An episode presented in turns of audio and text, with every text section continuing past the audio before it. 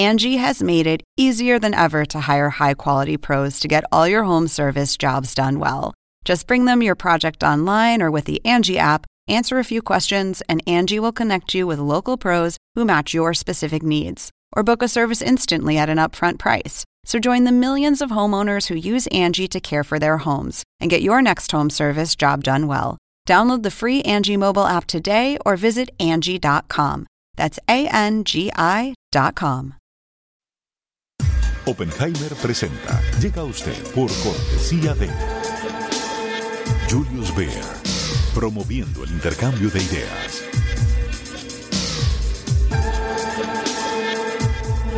Banco Falabella. Hablamos mirándote a los ojos.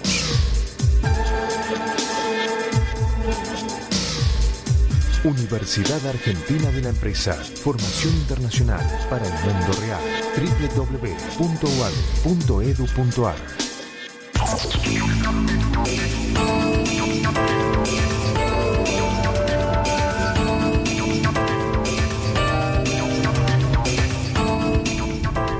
Hola, ¿qué tal? ¿Cómo les va? Gracias por estar con nosotros. ¿Qué va a pasar con las presiones diplomáticas de México, Argentina, Brasil, Colombia, Perú y varios otros países latinoamericanos que dijeron recientemente que no van a reconocer los resultados de las elecciones del 22 de abril en Venezuela?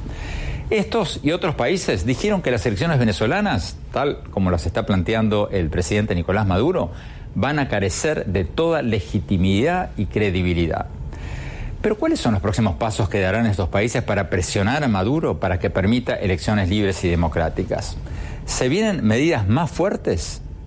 Hoy le vamos a preguntar todo esto al ministro de Relaciones Exteriores de Argentina, Jorge Faurier. Lo entrevistamos hace pocas horas y le preguntamos también sobre si la postulación del presidente de Bolivia a un cuarto mandato, a pesar de que la constitución de Bolivia se lo prohíbe, le preguntamos también sobre las polémicas elecciones recientes en Honduras. También le preguntamos sobre si no hay una contradicción en el hecho de que Argentina y otros países del Grupo de Lima, un grupo de 14 países latinoamericanos, ha respaldado la decisión de no invitar al presidente de Venezuela a la Cumbre de las Américas que se va a realizar el 13 de abril en Perú, señalando que Venezuela se ha apartado de la democracia. Pero al mismo tiempo van a recibir en esa misma cumbre al presidente de Cuba, Raúl Castro, que no ha permitido una elección libre en ese país hace casi seis décadas. Le preguntamos a Fabrié si eso no es algo contradictorio, pero sobre todo le preguntamos sobre Venezuela. En el tema de Venezuela, nosotros tenemos primero una agenda regional. Nosotros lo que estamos insistiendo es que Venezuela vuelva al canal de democracia, que libere a los presos políticos, que haga elecciones previsibles, con un control por parte de los organismos electorales transparente, que es una de las condiciones que en este momento no existen. Al mismo tiempo tenemos que reconocer que existe no solo una gravísima crisis económica con tasas de inflación que ascienden prácticamente al 23.000% de inflación anual dentro de Venezuela, pero sino una crisis social, humanitaria, de salud y alimentaria. Y en esto no solamente los países de la región, no solamente el Grupo de Lima, sino también las Naciones Unidas tienen que tener una intervención para poder coordinar esta asistencia humanitaria que hoy no se permite que ingrese a Venezuela. Y más tarde en el programa vamos a tener con nosotros a quien es probablemente el periodista más conocido de la televisión en español en Estados Unidos, Jorge Ramos. Jorge Ramos es el presentador de noticias de la cadena Univisión, que durante la reciente campaña electoral en Estados Unidos hizo titulares en todo el mundo, ustedes lo recordarán, cuando fue expulsado de una conferencia de prensa del presidente Trump por hacerles preguntas incómodas al entonces aspirante presidencial. Muchos periodistas lo felicitamos entonces por sus preguntas y por sus críticas a los comentarios despectivos de Trump hacia México y otros países latinoamericanos. Pero otros lo criticaron, lo criticaron a Ramos por haberse levantado a hacer preguntas sin que Trump le hubiera dado la palabra y por tomar una postura tan abiertamente crítica al actual presidente.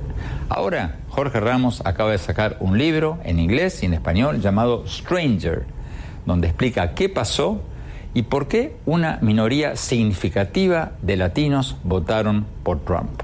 Y también le preguntamos cómo ve su misión como periodista en los tiempos de Trump y cómo ve su vida como inmigrante en Estados Unidos en los tiempos de Trump. La palabra stranger en inglés creo que conjuga el ser extraño y ser extranjero. Y efectivamente, me siento como un stranger muchas veces en el país, en mi propio país. Tengo pasaporte americano, tengo pasaporte eh, mexicano, y hay veces en que me siento así por los ataques de Trump, por los grupos de odio, por los ataques en las redes sociales, porque Donald Trump quiere sacarnos a muchos de los inmigrantes de aquí. Bueno, vamos directamente a la entrevista con el ministro de Relaciones Exteriores de Argentina, Jorge Fauría. Veamos.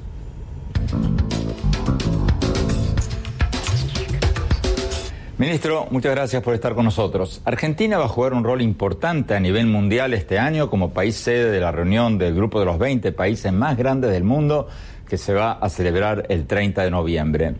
Pregunta, ¿ya está confirmada la presencia de los presidentes de Estados Unidos, Rusia y China?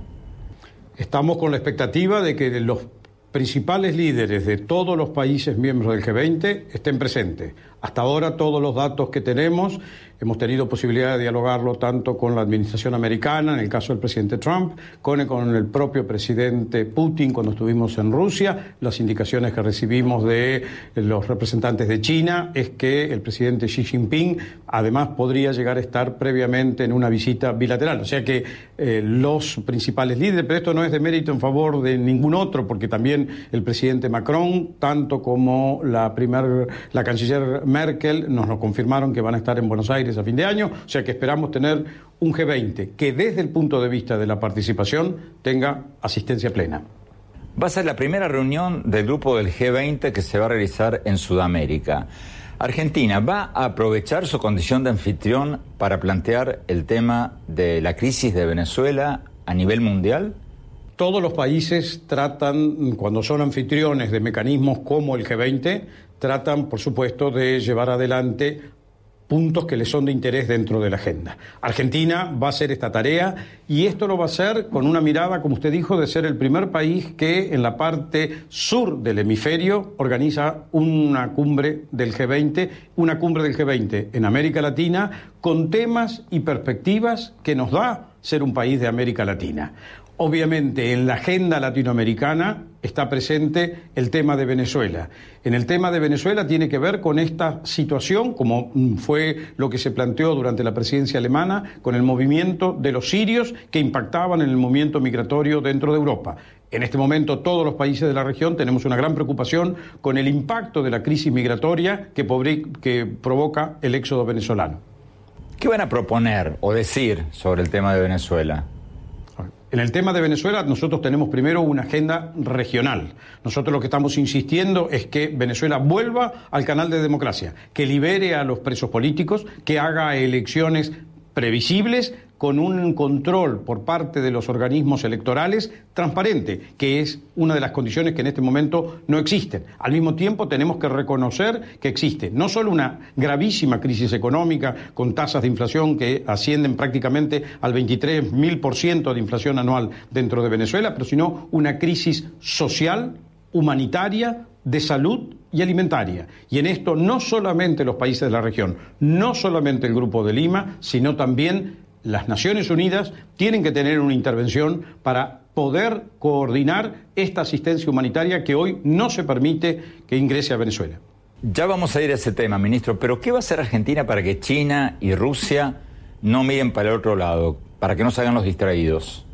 A ver, nosotros no podemos hacerlos incorporar al planteo regional, sino llamar la atención tanto de Rusia, de China, como se hace con Estados Unidos, sobre la situación que se vive en Venezuela y cuáles son las medidas que cada uno de estos países puede tomar. En el caso de Estados Unidos, con la política petrolera, en la posibilidad de dar asistencia, por ejemplo, a los países del Caribe, que hoy están dependientes extremadamente, aún dentro de la crisis, de la asistencia petrolera, o en algunos casos de alguna asistencia económica eh, que, les brinda para mantenerlos alineados en mecanismos de votación regional. Creo que con China ya se ha compartido diversos países de la región, así como algunos mecanismos internacionales, sobre la preocupación de lo que existe hoy en Venezuela y el hecho que, por ejemplo, China tiene un altísimo nivel de endeudamiento de Venezuela que no sé cómo lo van a lograr resolver, porque la economía venezolana no anda y hay una deuda inmensa por parte de Venezuela con respecto a China. Y en el caso de Rusia, hemos compartido con Rusia, muchos de los países de la región, lo ha hecho Argentina, el, diálogo sobre cómo se encuentra la situación venezolana y qué posición, eh, posibilidades tienen ellos de ayudar a que Venezuela eh, recupere su camino hacia la democracia. Canciller, los ministros de los 14 países del Grupo de Lima, usted, sus pares de México, de Brasil, de Colombia, de Perú y varios otros países, se reunieron recientemente y firmaron una declaración diciendo que las elecciones que pretende llevar a cabo el presidente Nicolás Maduro el 22 de abril, dijeron ustedes, carecerá de toda legitimidad y credibilidad. Cierro comillas. ¿Pero qué significa eso? ¿Eso significa que no van a reconocer la reelección de Maduro? ¿No lo van a reconocer como presidente? No vamos a reconocer los resultados de la, de la elección que se produzca el 22 de abril.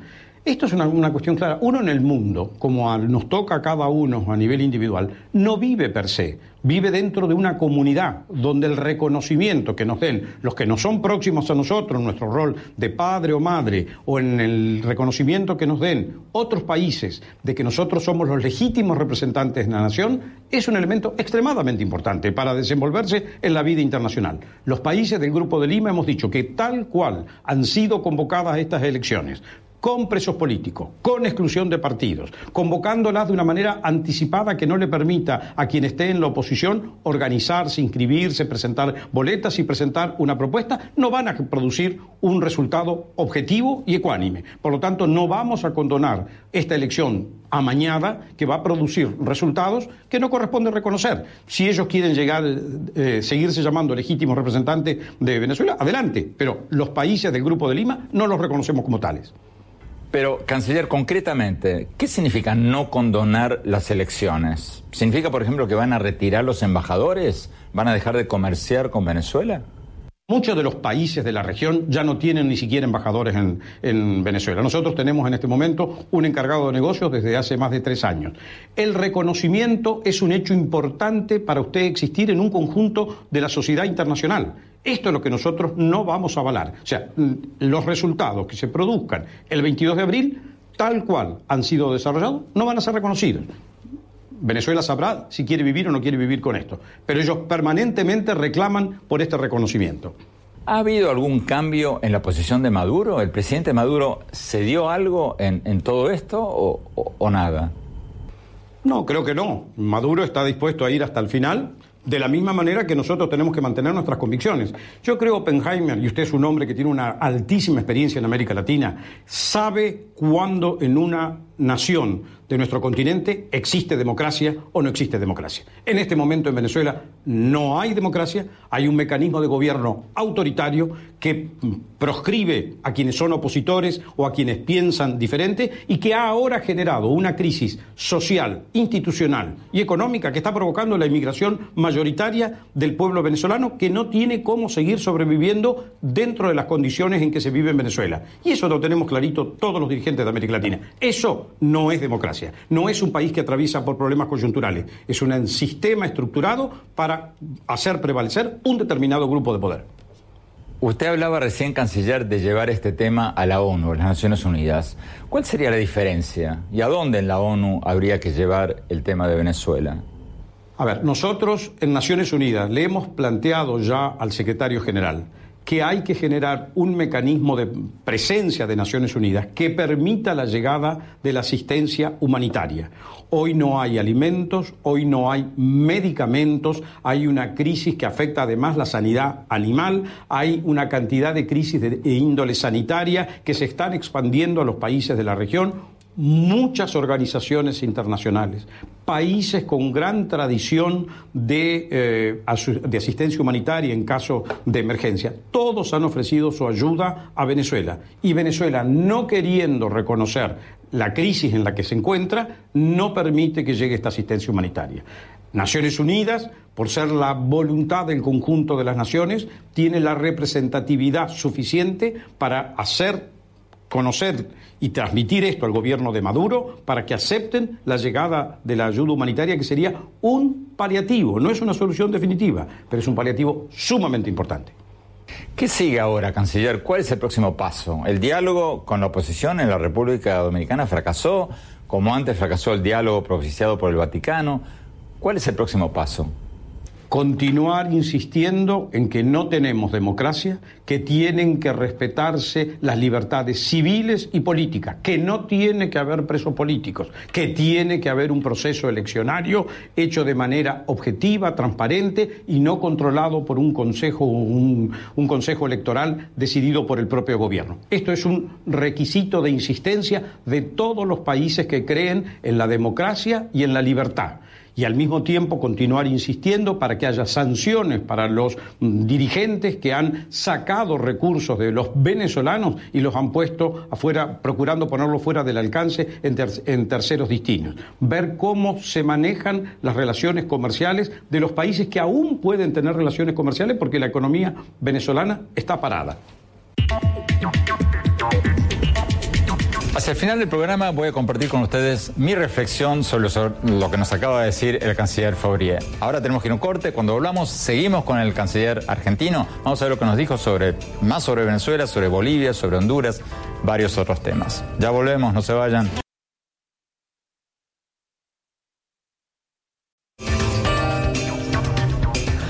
Gracias por seguir con nosotros. Estamos hablando con el ministro de Relaciones Exteriores de Argentina, Jorge Fabrier. Sigamos con la entrevista.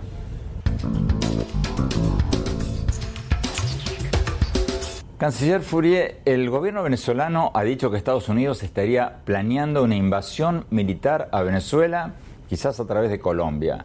El presidente colombiano ha dicho que eso es ridículo, pero algunos opositores venezolanos y quizás algunos provocadores están pidiendo una intervención humanitaria. ¿Usted cree que sería posible una intervención militar por motivos humanitarios en Venezuela? A ver, eh, vuelvo a decirle, creo que estos son aseveraciones o expresiones en el campo de las especulaciones. Eh, Venezuela tiene hoy una crisis humanitaria impresionante que afecta fundamentalmente a los países vecinos, particularmente a Colombia, a Brasil y a Guyana tenemos que trabajar para ayudar a contrarrestar esta crisis humanitaria. No creo que las soluciones de fuerza sean las que logren una definición de la situación en Venezuela. Pero vuelvo a decirle, tenemos que trabajar todos para encontrar caminos de ayudar a los venezolanos que son afectados hoy por el régimen de Maduro. Usted hablaba recién de cómo afecta esta crisis a la región. Se habla de, de dos y hasta tres millones de venezolanos que han salido del país en los últimos años. ¿Cómo compara esto con otras crisis migratorias del pasado o, del presente en la región y, en el mundo?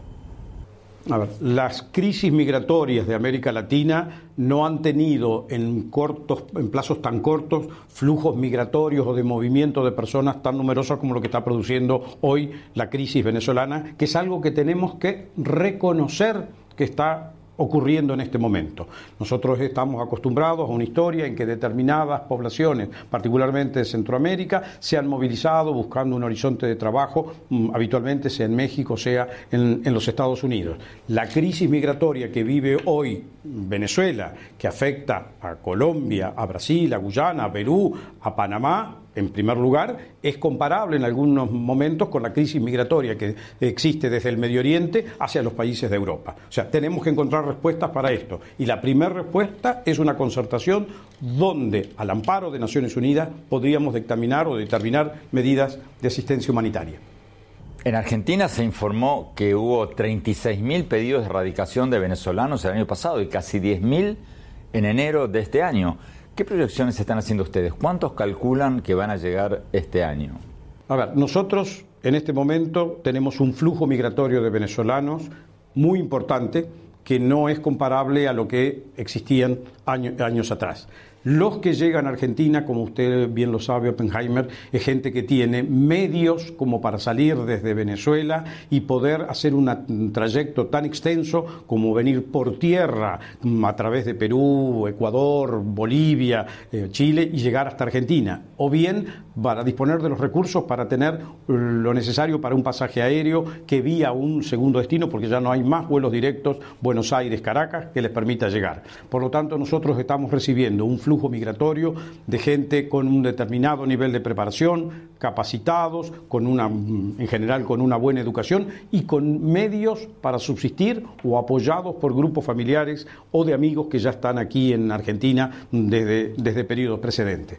Venezuela en una época muy difícil, como usted lo recordará, recibió a miles de argentinos que tuvieron que emigrar, algunos por razones económicas y muchos otros por razones político-ideológicas. Esa recepción que los argentinos encontraron en aquel momento, en los años 70, en Venezuela, es correspondida hoy por los argentinos que reciben y tratan de incorporarlos y asistirlos. E inclusive a nivel de procedimientos se está tratando de auxiliar y simplificar porque cuando uno se va como refugiado no lleva el certificado de antecedentes, no siempre tiene la partida de nacimiento, no siempre tiene todos los documentos de la escolaridad. Y por eso el gobierno argentino, a través de las autoridades migratorias correspondientes, ha creado un mecanismo de simplificación o de ayuda para estos migrantes que llegan hoy desde Venezuela. Perú ha dicho al presidente Maduro que no está invitado a la cumbre de las Américas, el presidente Maduro ha dicho que irá de todas maneras. ¿Qué va a pasar si el presidente de Bolivia o el de Nicaragua o el de Cuba llevan a Maduro en su avión? Estamos, estamos allí en, nuevamente en el campo especulativo. En la política tenemos que trabajar sobre hechos. En este momento, para la lectura del presidente Maduro, está claro que los países del Grupo de Lima hemos apoyado la posición adoptada por el gobierno peruano de decir la presencia del presidente Maduro no es bienvenida en la cumbre de las Américas. Las especulaciones estas que lo lleve tal o cual otro dirigente al presidente Maduro ya corren en el campo de las especulaciones. Pero no tengo ninguna duda que el gobierno peruano va a saber tomar las decisiones que corresponden a la soberanía de la que dispone el Estado del Perú para decidir quién ingresa y quién no ingresa a su propio territorio y encontrará el apoyo y el respaldo de los países del Grupo de Lima. Ok, acaba una pregunta no especulativa. ¿Cuál es la lógica de los países del Grupo de Lima, incluida Argentina, de apoyar la desinvitación a Maduro a la cumbre de las Américas y al mismo tiempo recibir a Raúl Castro de Cuba, que hace casi 60 años no permite una elección libre? ¿Cuál es la lógica?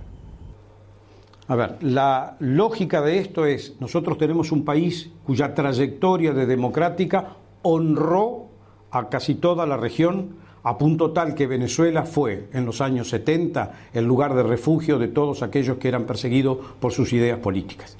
En este momento, la tragedia que vive Venezuela por un mecanismo totalitario, autoritario, que no reconoce ni las libertades civiles ni políticas de sus connacionales, es lo que en el Grupo de Lima nosotros criticamos.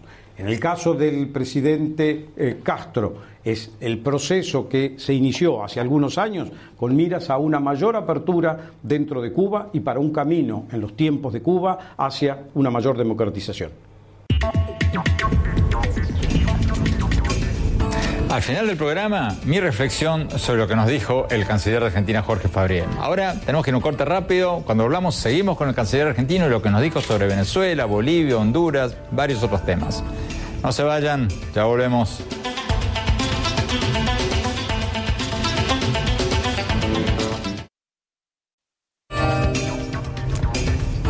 Gracias por seguir con nosotros. Estamos hablando con el ministro de Relaciones Exteriores de Argentina, Jorge Fabrié. Estamos hablando sobre Venezuela, Bolivia, Honduras, Trump, varios otros temas. Sigamos con la entrevista.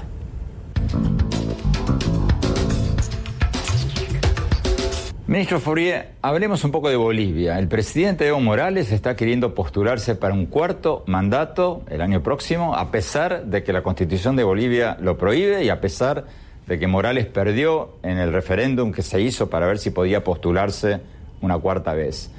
¿Por qué Argentina no critica el plan de elecciones aparentemente inconstitucional en Bolivia como lo está haciendo en Venezuela? A ver, no le corresponde a Argentina criticar algo que se ha hecho dentro de la legalidad boliviana. Si los mecanismos que sigue el presidente Evo Morales para poder presentarse a una nueva reelección son aquellos que prevé la constitución de Bolivia, no le corresponde a Argentina hacer una crítica. En el caso de Venezuela, la constitución dictada por el presidente Chávez es la que Maduro ha alterado completamente, inclusive llegando a crear una asamblea paralela que llaman la Asamblea Constituyente, desconociendo la Asamblea Legislativa correctamente constituida, que es la Asamblea Nacional. la diferencia está que en el caso de Venezuela alteramos y no cumplimos con la, con la, Constitución y hasta donde ha llegado el proceso boliviano en este momento está dentro de las previsiones legales que van a requerir una interpretación de la Corte Suprema Boliviana. Pero usted sabe que la Constitución de Bolivia le prohíbe presentarse para un nuevo mandato, ¿verdad? Está bien. A ver, la Constitución de Bolivia no tiene la previsión, por lo tanto, a menos que se haga una corrección de la Constitución que sea aceptada por todos los bolivianos, estaremos en un, en un conflicto de intereses aquí. Finalmente, canciller, ¿cuál es la postura de Argentina frente a los planes del presidente Trump de hacer un muro en la frontera y de deportar a millones de indocumentados latinoamericanos?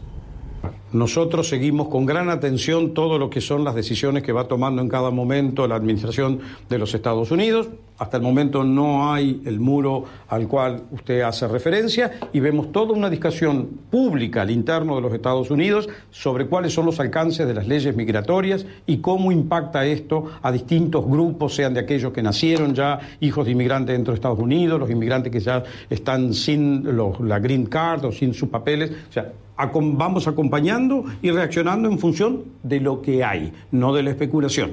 Vuelvo a decirle, la pregunta, el muro que usted hace referencia, por ahora no está. No quiero terminar, canciller, sin referirme a la otra crisis política, la de Honduras, donde hay versiones encontradas sobre si hubo o no fraude en las últimas elecciones presidenciales. ¿Cuál es la postura argentina? Nosotros hemos tenido observadores que han participado, han acompañado las elecciones de Honduras, tenemos los informes que han hecho los observadores internacionales y todos indican que se ha cumplido con un proceso razonable y transparente. Tenemos que ir a un corte. Cuando volvamos, vamos a hablar con Jorge Ramos, el periodista de habla hispana más conocido de Estados Unidos, que acaba de sacar un nuevo libro. Ya volvemos.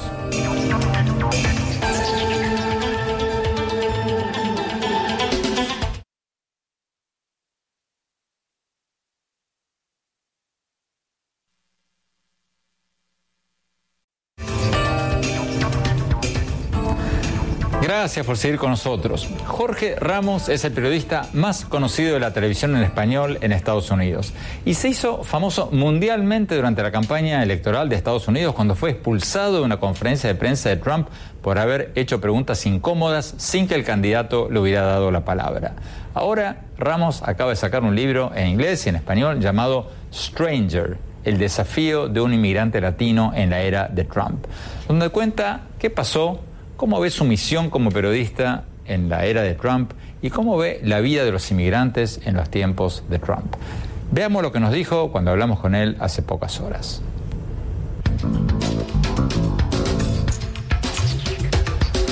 Jorge Ramos, muchas gracias por estar con nosotros. Gracias por invitarme, Andrés. Jorge, tú eres el periodista de habla hispana más conocido de Estados Unidos.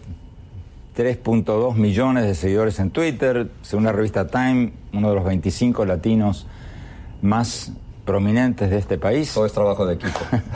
no, y sin embargo, en, tu nuevo libro, en, Stranger, tú dices que estás como decepcionado. Este país que en el que has triunfado como pocos y te sientes decepcionado. Claro, y, creo que todo tiene que, que, ver desde que llegó Trump, pero llevo 35 años en este país. Jamás me imaginé que en el país donde nacieron mis hijos, el país que me, que me abrió las puertas, Andrés, cuando yo vine de, México por, por censura, que no quería ser un periodista censurado, el país que me ha permitido tener éxito de formas en que jamás me imaginé, de pronto me iba a hacer sentir como un stranger. Traté de buscar la palabra. Íbamos a ponerle extraño al libro, que no es completo. Íbamos a ponerle extranjero, que tampoco es, es completo. La palabra stranger en inglés creo que conjuga el ser extraño y ser extranjero. Y efectivamente, me siento como un stranger muchas veces en el país, en mi propio país. Tengo pasaporte americano, tengo pasaporte eh, mexicano, y hay veces en que me siento así por los ataques de Trump, por los grupos de odio, por los ataques en las redes sociales, porque Donald Trump quiere sacarnos a muchos de los inmigrantes de aquí. El subtítulo del libro es El desafío de un inmigrante latino en la era de Trump. ¿Esto empezó con Trump? No, yo creo que viene desde mucho antes. Creo que la corriente anti-inmigrante eh, y corriente racista es algo que siempre ha existido en los Estados Unidos, pero creo que, como tú sabes muy bien, esto es una forma de ciclos. Hay veces en que Estados Unidos te abraza como inmigrante y otras veces te rechaza. Creo que ese rechazo hacia los inmigrantes y hacia los latinos eh, empezó a, a crecer después de la elección del primer presidente afroamericano de, Barack Obama y luego fue aprovechada por el propio presidente Donald Trump. Y Donald Trump, el 16 de junio del 2015, sale y dice, los inmigrantes mexicanos son criminales, narcotraficantes. Y algunos son buena gente. Y violadores y algunos son buena gente.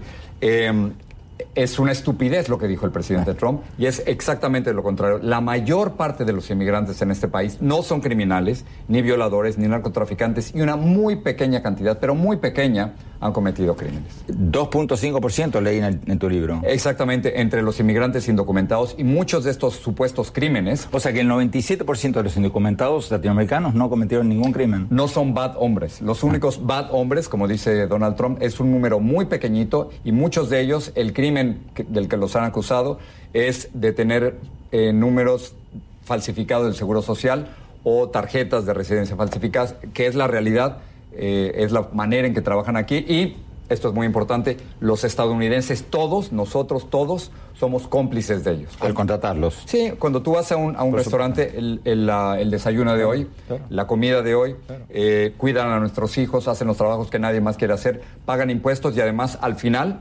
de acuerdo con la Academia Nacional de Ciencias, contribuyen muchísimo más a la economía de lo que toman de ella en servicio. Así es un negociazo, pero Donald Trump nos quiere hacer ver como criminales y está mal. Jorge, tú ya desde hace años eras la cara más conocida del periodismo hispano en Estados Unidos, pero te diste a conocer, digamos, en el mundo anglo, en el mundo de los eh, que hablan inglés, a partir de esa famosa conferencia de prensa de Trump en el 2015, si no me equivoco, en la pre-campaña, en las primarias, cuando te levantaste y le hiciste una pregunta cuando él no te había dado la palabra. Ustedes fueron ahí, ahí empieza el libro, eh, ustedes fueron ahí, me cuentas en el libro, adrede. Claro. con el plan de hacer eso? Fuimos con el plan de enfrentarlo, fuimos con el plan de, preguntarle. Comienza todo un poquito más atrás, cuando le solicita una entrevista, no me la da, y en la carta que yo le envío, había puesto mi número de celular por si él se quería comunicar conmigo, y publica, Donald Trump, publica el número de mi celular en Instagram. Y luego se, se va por todas las redes sociales. Claro, empecé a recibir cientos de llamadas y de textos, unos ofendiéndome, atacándome, otros curiosamente pidiéndome trabajo y enviándome canciones y libros y cosas. Em, pero dije, ok, muy bien, señor Trump, así, así vamos a jugar, así vamos a jugar. Y vimos que iba a dar una conferencia en Iowa, Dubuque, Iowa, donde no iba a ir nadie. Y efectivamente, la televisión no ocurre, la televisión se produce y llevamos tres cámaras, llevamos micrófonos y pensé en hacer la pregunta parado para que el lenguaje corporal fuera el mismo y tenerlo con micrófono de tal forma que su voz y la mía se escucharan. Claro que sí, lo planeamos y así llegamos. Pero muchos periodistas, Jorge, te criticaron, y no periodistas aún más, por haberte saltado las reglas del juego. Porque las reglas del juego eran que el que daba la conferencia, Trump, nombraba a los periodistas y los invitaba a hacer una pregunta. Tú le levantaste, hiciste una pregunta sin que él te diera la palabra. Pero, las reglas del juego, ¿quién las pone? ¿Trump o las ponemos nosotros? ¿A cuántas conferencias de prensa hemos ido tú y yo juntos? Cientos o miles.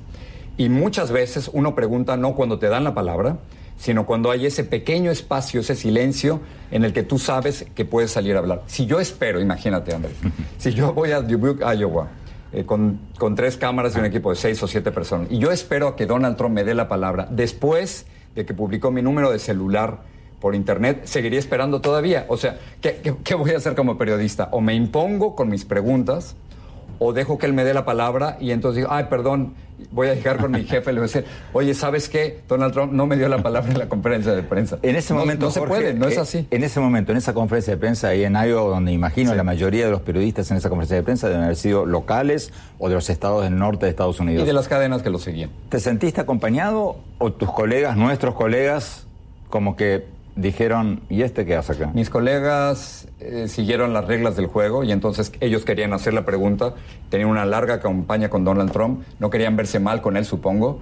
Y, y lo único que hicieron es levantar la mano para que Trump les diera la palabra. Pero hubo dos periodistas, Tom Llamas de ABC em, y una periodista de MSNBC, Casey Hunt, que em, enfrentaron a Donald Trump y le dijeron, ¿cómo es posible, señor Trump, que usted haya echado de la conferencia de prensa a un periodista que solo quiere hacer preguntas?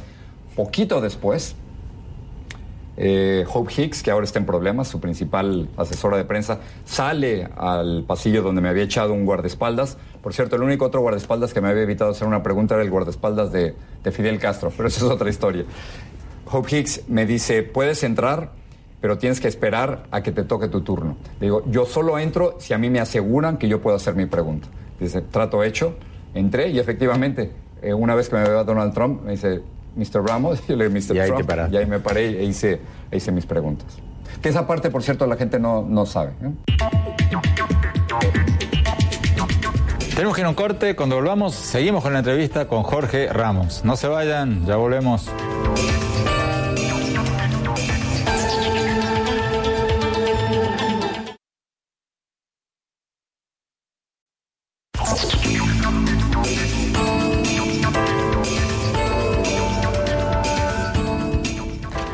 Gracias por seguir con nosotros. Seguimos con la entrevista con Jorge Ramos, el periodista más conocido de la televisión en español en Estados Unidos, que acaba de sacar un libro llamado Stranger, el desafío de un inmigrante latino en la era de Trump. Sigamos con la entrevista. Jorge Ramos, en tu nuevo libro, en Stranger, tú dices que nosotros, tú, yo, los periodistas, nos equivocamos a lo grande en la campaña del 2016 cuando decíamos de alguna manera sobredimensionamos el voto, el valor, la importancia del voto hispano.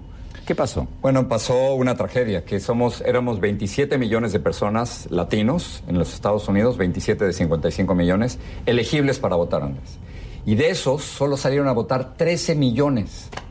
¿Cómo es posible que 13 o 14 millones de latinos decidieron ese día, en la elección más importante de su vida, decidieron quedarse en la casa. ¿Cómo lo explicas? Porque tú en el libro dices que eso es menos del promedio, menos que los Menos afroamericanos, menos que los blancos, menos que los asiáticos. Eso es una, es una verdadera tragedia. ¿Cómo se explica que un candidato te pega todos los días y tú no sales a votar por él? Creo que parte tiene que ver con la desilusión que tenemos con, con los políticos, que no les queremos a ningún político. Tenemos Barack Obama, que mm, había prometido en su primer año presentar una propuesta migratoria para legalizar a los 11 millones. Y cuando tiene la oportunidad, cuando controlaba en el 2009 la Casa Blanca y ambas cámaras del Congreso, no lo hace, Andrés. Claro, estábamos en medio de una crisis económica, pero cuando tenía la posibilidad durante ocho meses, no lo hizo. Y este es un presidente que estaba a favor de nosotros. Ah, La desilusión de los latinos era enorme. Llega Donald Trump y sencillamente ya no creyó en las promesas de Hillary Clinton, menos las de Donald Trump. Esa es una tragedia, que no salieron a votar 14 millones. La otra gran tragedia, desde mi punto de vista, es que 29% de los latinos votaron por Donald Trump. Más de 3 millones de latinos salieron a votar por Donald Trump. ¿Eso qué es lo que significa? Que mm, muchos de ellos, inmigrantes o hijos de inmigrantes, decidieron darle la espalda a los inmigrantes que venían detrás de ellos. Y esa división entre los latinos es algo que yo nunca había visto antes. ¿Cómo lo ves ahora? ¿Cómo van a votar estos latinos ahora en noviembre, en las elecciones legislativas de noviembre? ¿Y cómo van a votar en las elecciones presidenciales del 2020? Yo creo que tradicionalmente nos damos cuenta que en las elecciones congresionales de, de medio término, en el 2018 en este caso, siempre suele ir al otro partido que no está en la Casa Blanca. En este caso yo creo que Donald Trump va a perder muchísima gente y se han dado cuenta, latinos y no latinos, de quién es verdaderamente Donald Trump. Es un tipo que ha hecho comentarios racistas, sexistas, xenofóbicos. Es un tipo que está más preocupado por su imagen, está más preocupado por tuitear. Es un tipo que le han dicho que los rusos intervinieron de alguna forma en las pasadas elecciones presidenciales y él no se ha atrevido a atacar, a imponer sanciones en contra de los rusos. Pero Jorge está diciendo las mismas cosas que decía en la campaña y sin embargo, como tú bien decías recién y como lo cuentas en el libro, fue votado por 3.5, 3.7 millones de latinos. ¿Qué te hace pensar que en las elecciones de noviembre y en las de 2020 va a ser diferente? ¿Te refieres al voto latino? Sí. Yo creo que lo que es distinto esta vez es que aquí no les estamos diciendo Donald Trump hace comentarios racistas, sino que todo el mundo se ha dado cuenta de lo que ha hecho. Está tratando de cortar la inmigración legal, no la indocumentada, legal eh, por la mitad.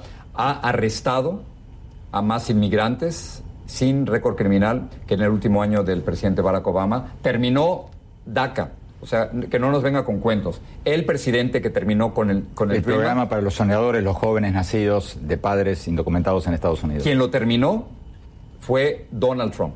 Quien terminó con el TPS para cientos de miles de, um, centroamericanos es Donald Trump. Quien quien quiere, de acuerdo a lo que dijo en la campaña, lo, quien quería deportar a 11 millones de personas en dos años era Donald Trump. Es decir, ya sabemos exactamente quién es Donald Trump, quien está en la Casa Blanca. ¿Por qué crees tú, Jorge, que el presidente sigue insistiendo con estos temas, con el muro, con los crímenes presuntamente cometidos por los indocumentados? ¿Por qué sigue con eso todos los días en sus twitters? Porque ¿Por le funciona. ¿Por qué no se corrió al centro? Porque le funciona, porque Jorgen nunca buscó el centro y políticamente hizo lo inteligente, que era irse con aquellos que iban a votar por un candidato con ideas extremistas. El muro es una, es una soberana estupidez. O sea, crear Actualmente la frontera entre México y Estados Unidos son 1.954 millas, hay barreras en cerca de 700 millas. Eh, ¿Qué va a lograr con 300 o 350 millas más? Porque no le van a dar más dinero. México, me da pena decírselo, señor Trump, pero no va a pagar por eso. Ya se lo dije. ¿Quién, se ha tragado ese cuento? ¿no? Es, ah. es, es, increíble. Pero le funciona. Trump no está buscando el centro, ni está buscando a los demócratas, ni está buscando a gente que no piense como él. Trump quiere reelegirse únicamente con la parte, con esos 63 millones de estadounidenses que votaron por él. Y posiblemente si las elecciones fueran hoy, he visto algunas encuestas, todavía seguirían votando por él. Finalmente, Jorge, me dicen que se nos acabó el tiempo. Si Trump gana en el 2020, hoy te sientes un stranger. Me siento un stranger. ¿Cómo te vas a sentir en el 2021 si gana Trump? Eh, igual de stranger. Eh, eh, Trump ha hecho de los Estados Unidos un país hostil, un país peligroso para inmigrantes como yo y como muchos otros. Esto no va a cambiar y creo que parte de nuestra responsabilidad es denunciarlo y no dejarlo y decirle, señor Trump, no, este no es el país que queremos.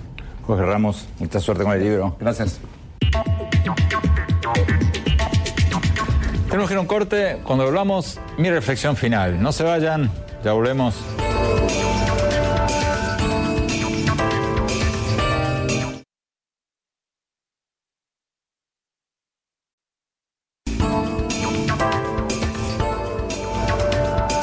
Gracias por seguir con nosotros. Al principio del programa de hoy, el canciller de Argentina, Jorge Fabrié, nos decía que la crisis de Venezuela está produciendo un éxodo masivo de ese país y una crisis migratoria regional que se parece a la de los refugiados sirios en Europa y nos hablaba sobre la necesidad de medidas regionales para presionar a Venezuela a que permita elecciones libres, sin prohibiciones de partidos políticos, sin líderes políticos presos, con un tribunal electoral independiente y con observadores internacionales creíbles. Y como cada vez que un alto funcionario latinoamericano sale a pedir el restablecimiento de la democracia en Venezuela, el gobierno de Venezuela seguramente va a invocar el principio de no interferencia en los asuntos internos de su país y a decir que se está interfiriendo en los asuntos internos de Venezuela. Mi análisis, acá hay dos principios en juego. Hay un principio de no interferencia y hay un principio de no indiferencia. Ambos tienen su lógica.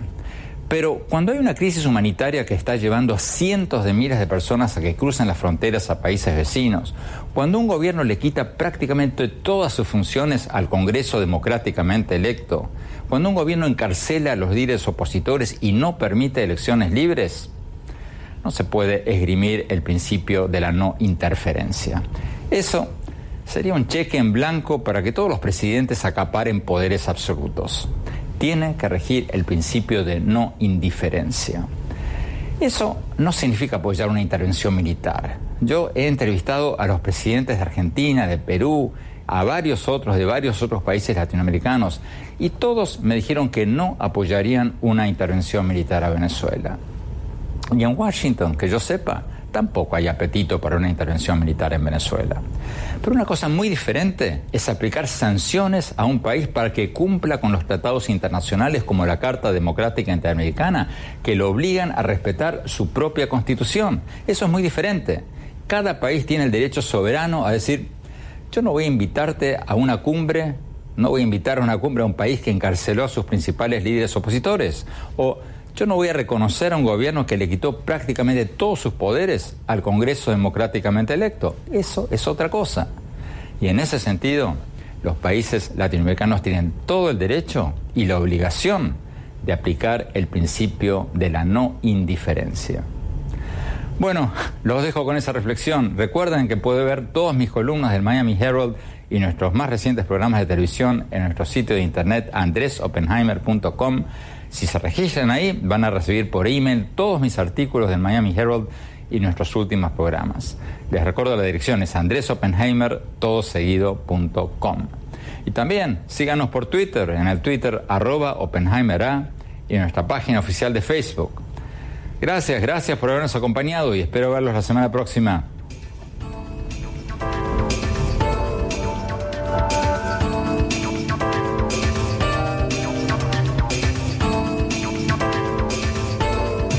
Oppenheimer presenta. Llega usted por cortesía de Julius Baer, promoviendo el intercambio de ideas.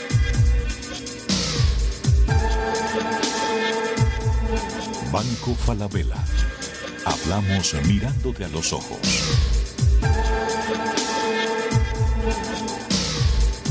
Universidad Argentina de la Empresa. Formación internacional para el mundo real. www.uad.edu.ar